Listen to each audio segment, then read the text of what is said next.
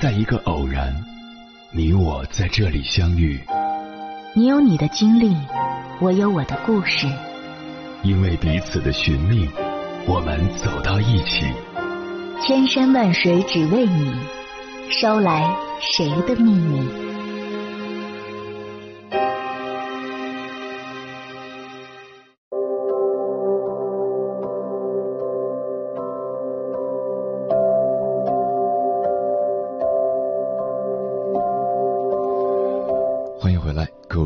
旅行者，这里是正在直播的中国交通广播心灵夜话栏目《千山万水只为你》，深夜不孤单，我是迎波，我要以黑夜为翅膀，带你在电波中自在飞翔。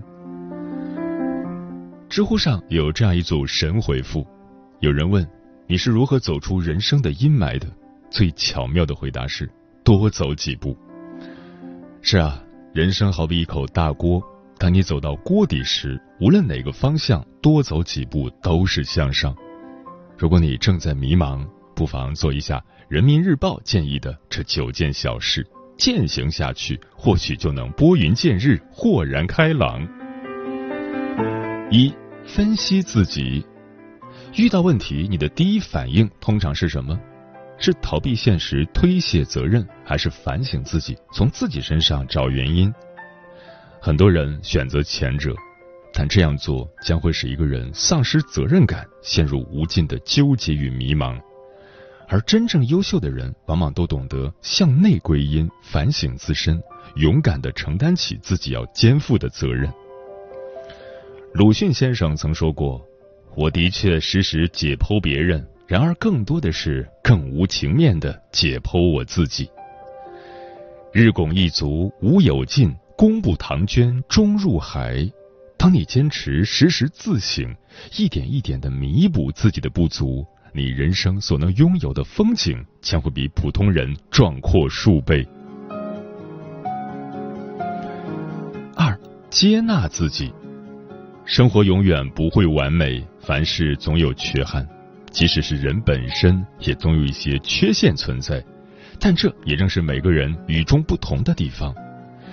也许你性格多愁善感，但敏感的人往往更能写出打动人心的文字。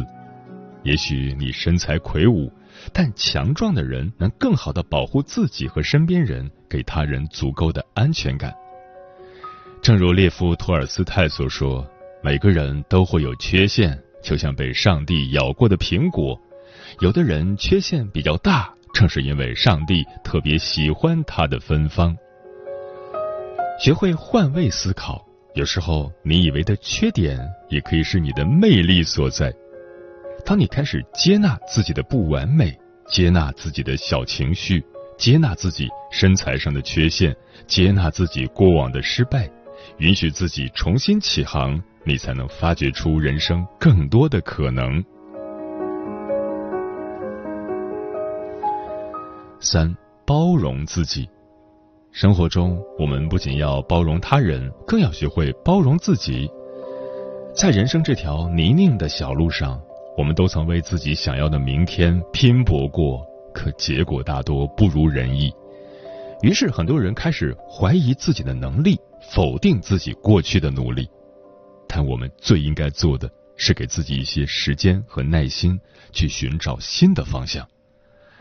人生就是这样。所有苦难都会迎头撞来，但生活也会拐着弯的给你惊喜。不到最后一刻，你永远不知道他会给你怎样的答案。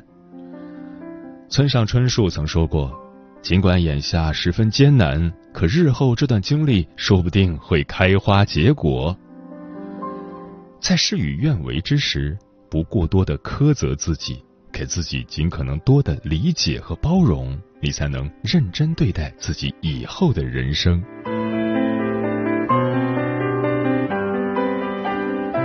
四，照顾自己。很多人都说一生很短，要对自己好一点，可真正能做到的人少之又少。有的人被工作业绩追着跑，该休息的时候还在办公室鏖战到天亮；有的人大半夜了。还沉迷于社交、游戏、追剧，晚上不睡觉，早上起不来，荒废一整天。长久下来，你消耗的是时间以及你的精气神。每个人都应该把身体健康放在首位。只有当你规律作息，才有资本去改变自己的生活。建议你从今天起给自己制定作息表，并严格执行。睡前喝一杯牛奶，远离电子产品，帮助睡眠。早上准时起床，运动一会儿，开启崭新的一天。照顾好你自己，比什么都重要。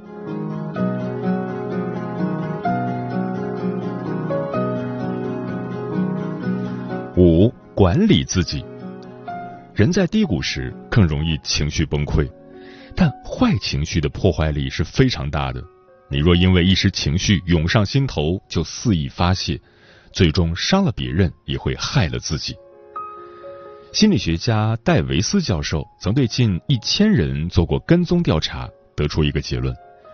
一个人如果长期处于激烈的坏情绪当中，会导致家庭失败、事业糟糕，或者把好事弄得一塌糊涂。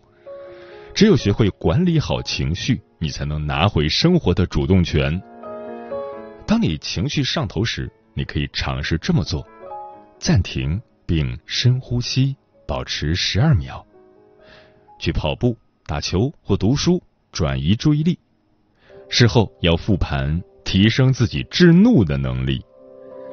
当我们学会与情绪和解，就会发现那些曾让你无比生气的人或事，早就成了过眼云烟。六，正视自己。网上有个段子：晚上想想千条路，早上起来走原路。说的就是很多人的现状：想得多，做的少，内耗严重。徒增烦恼。很多时候，我们无法做到一件事情，就是因为把时间都用在了纠结和焦虑上。一方面纠结自己能不能做好，一方面又担心他人怎么看。如此纠结之下，最后只会裹足不前。美国精神分析学家卡伦霍尼在《我们内心的冲突》一书中提到。我们越是正视自己的冲突，并寻求解决的方法，我们就愈能获得更多内心的自由。所以，与其反复纠结、畏首畏尾，不如停止内耗，步履向前。只有当你行动起来，你才能把烦恼抛诸脑后，把精力集中到你所要攻克的某一点上。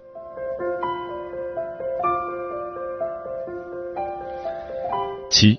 提升自己。有人问，在低谷中最先爬起来的是哪种人？最高赞的回答是：一直在默默努力提升自己的人。我们总是羡慕别人的能力那么强，别人的升迁那么快，但却很少去做实事，缩短与别人的差距。可人生没有一蹴而就的，你的时间花在哪儿，你人生的花就开在哪儿。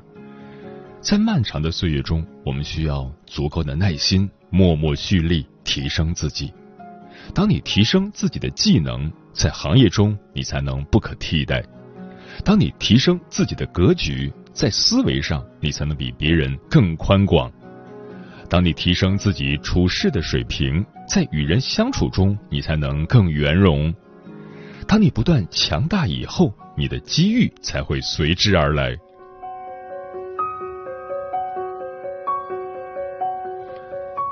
八、激励自己。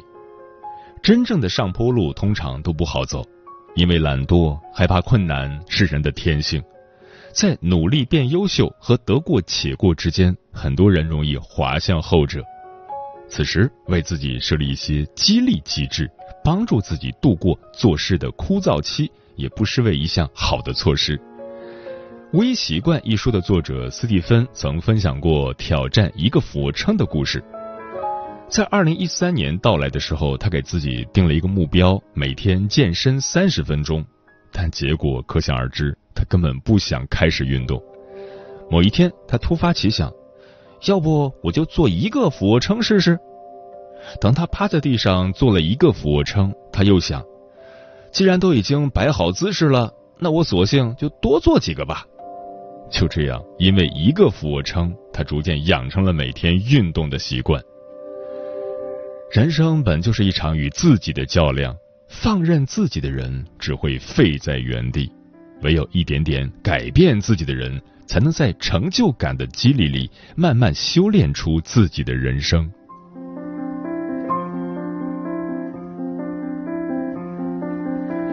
九，相信自己。任何一个成熟独立的人，最应该做的就是相信自己，因为只有你相信自己，你才能在别人都不看好你的时候，坚定的选择自己要走的路。正如电影《当幸福来敲门》中克里斯所说的：“如果你有梦想的话，就要去捍卫它，因为那些一事无成的人总想告诉你，你也成不了大器。”人生在世，每一刻都弥足珍贵。何必把目光都投在否定你的人身上？何必把时间都耗在迷茫之中？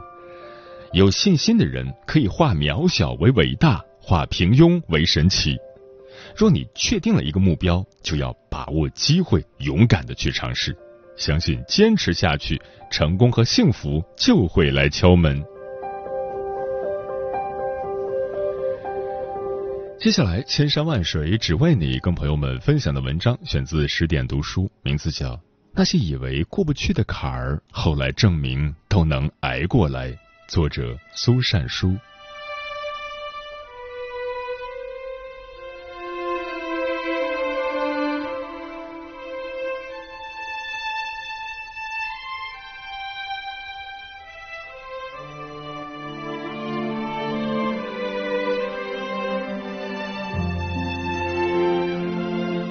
前段时间，演员张静初的名字再次出现在热搜。相较于之前的各种绯闻，这次她终于可以长长呼一口气。第一，法院宣判抖音账号“知识快跑”造谣张静初利用不正当男女关系获取工作机会为诽谤，她的诉讼获得胜利。第二，被美国电影学院导演系录取。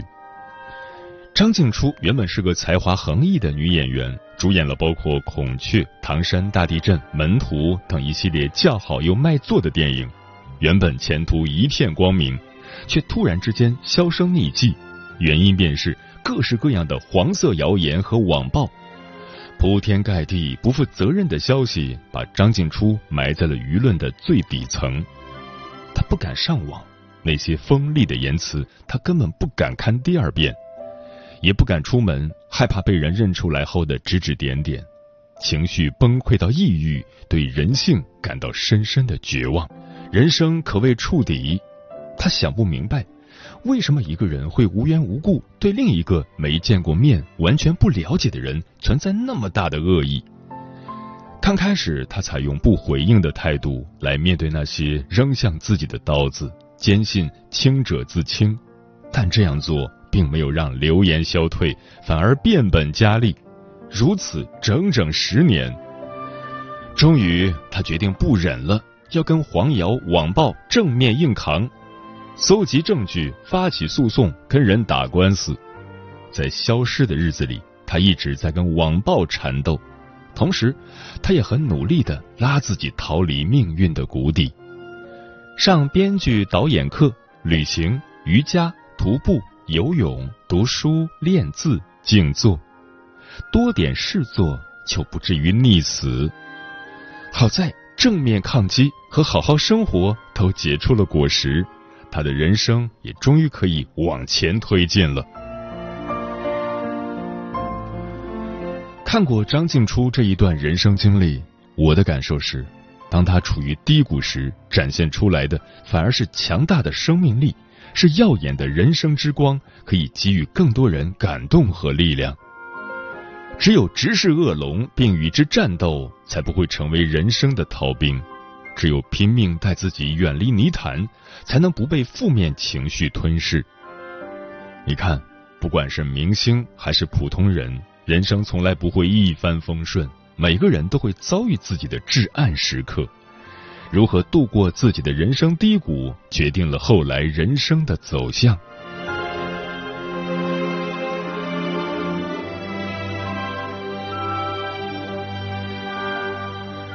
二零零八年五月十二日下午两点二十八分，廖智永远忘不了这个时间。瞬间天崩地裂之后，经历了漫长的三十个小时的黑暗后，廖智终于从废墟中被救了出来，而他的女儿和双腿却永远留在了那一天。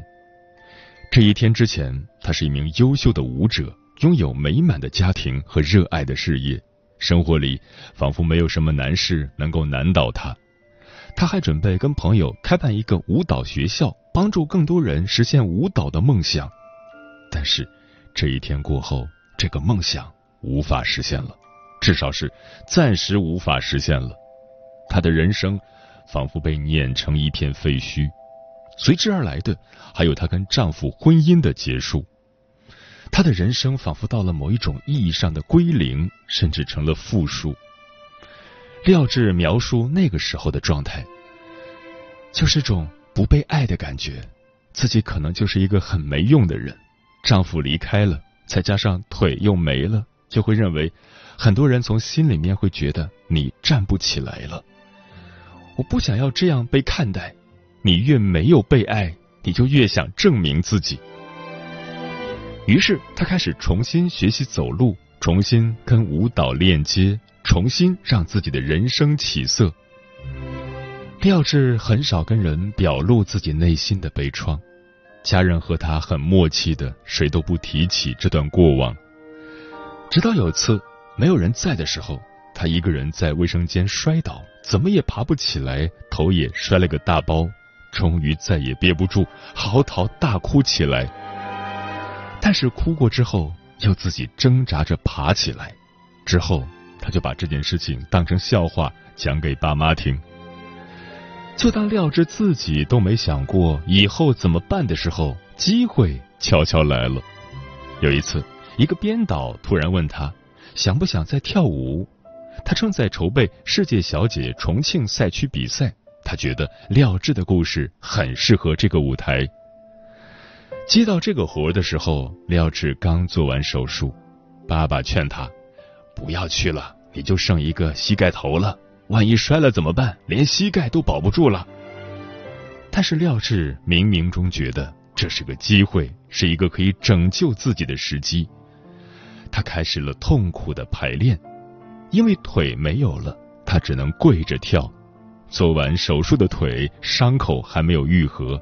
每天排练完，伤口都是一包血水，疼得每晚睡下都是痛苦难耐。到了演出那天，等到廖智表演完，全场观众已经全都站起来为他鼓掌，演出获得了巨大成功。经历这一次，他觉得自己又可以跳舞了，生活并不是没有了指望。所有的至暗时刻。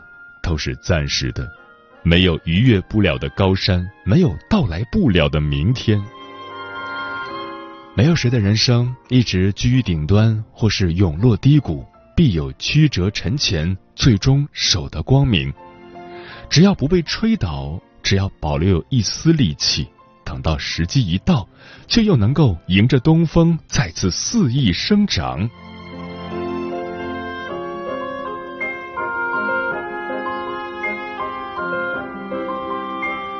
知乎上有个问题：遇到人生低谷期该怎么度过？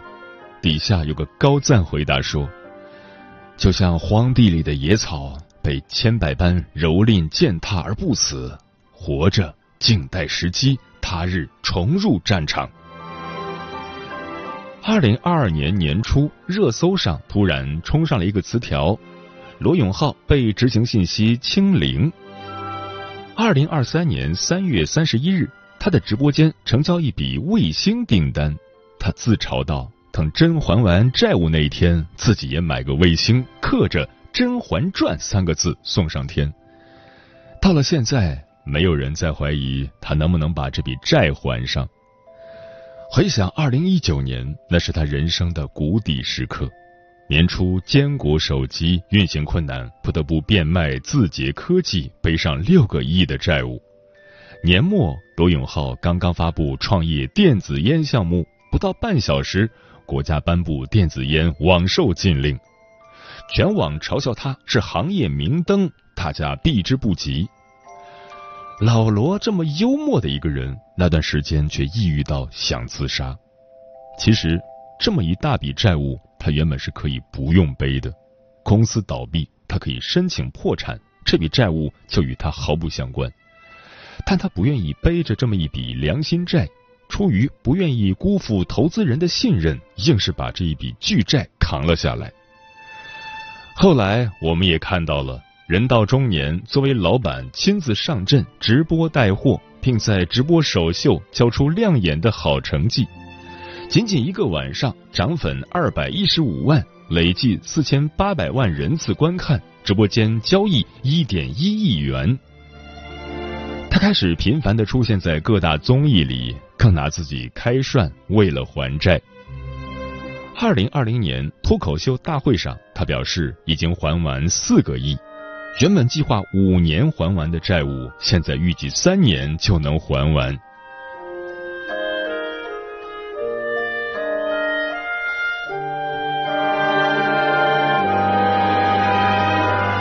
那些以为过不去的坎儿，后来证明都能挨过来。如果不是当初再坚持一下，你都不知道原来自己可以这么强大。没有谁的人生是一帆风顺的。那些站在舞台中央的人，无非都是独自一人走过夜路，在日复一日的搓磨中坚持了下来。如何度过低谷？哪有太聪明的办法？不过都是靠着笨笨的苦熬，靠着一些满足和成就感，靠着一点一滴的进步喜悦，也能支撑着我们走得很远很远。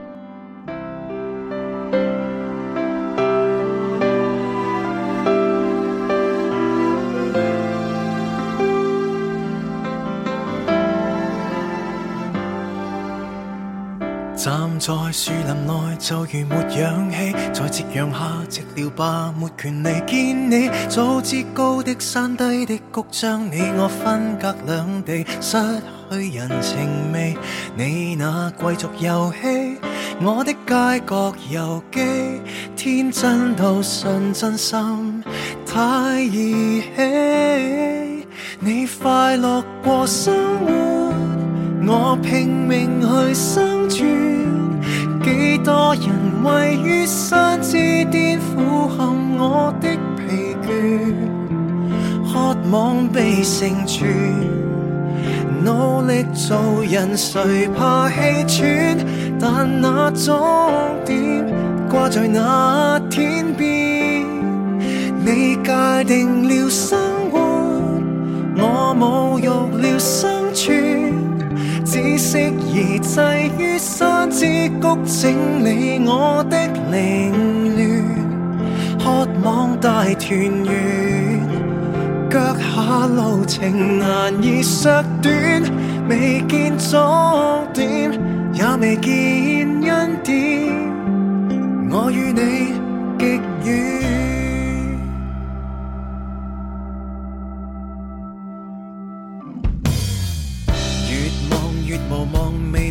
有我在断崖下尽头白乐园未有过，仿佛天一黑天一光，挥发了一句再会，只见人下堕。快慰继续传播，你都不慰问我，区分到太清楚，太严苛。你快乐过生活，我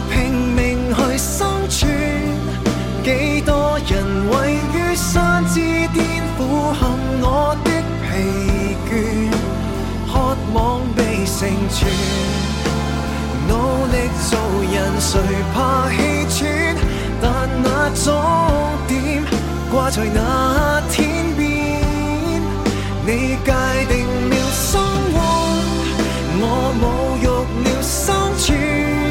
只适宜滞于山之谷，整理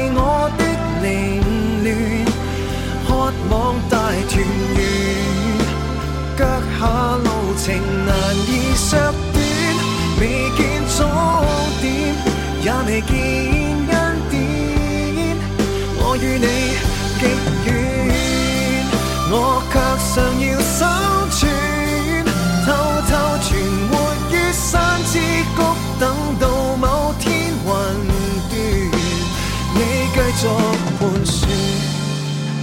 我继续埋藏我爱恋，没有错。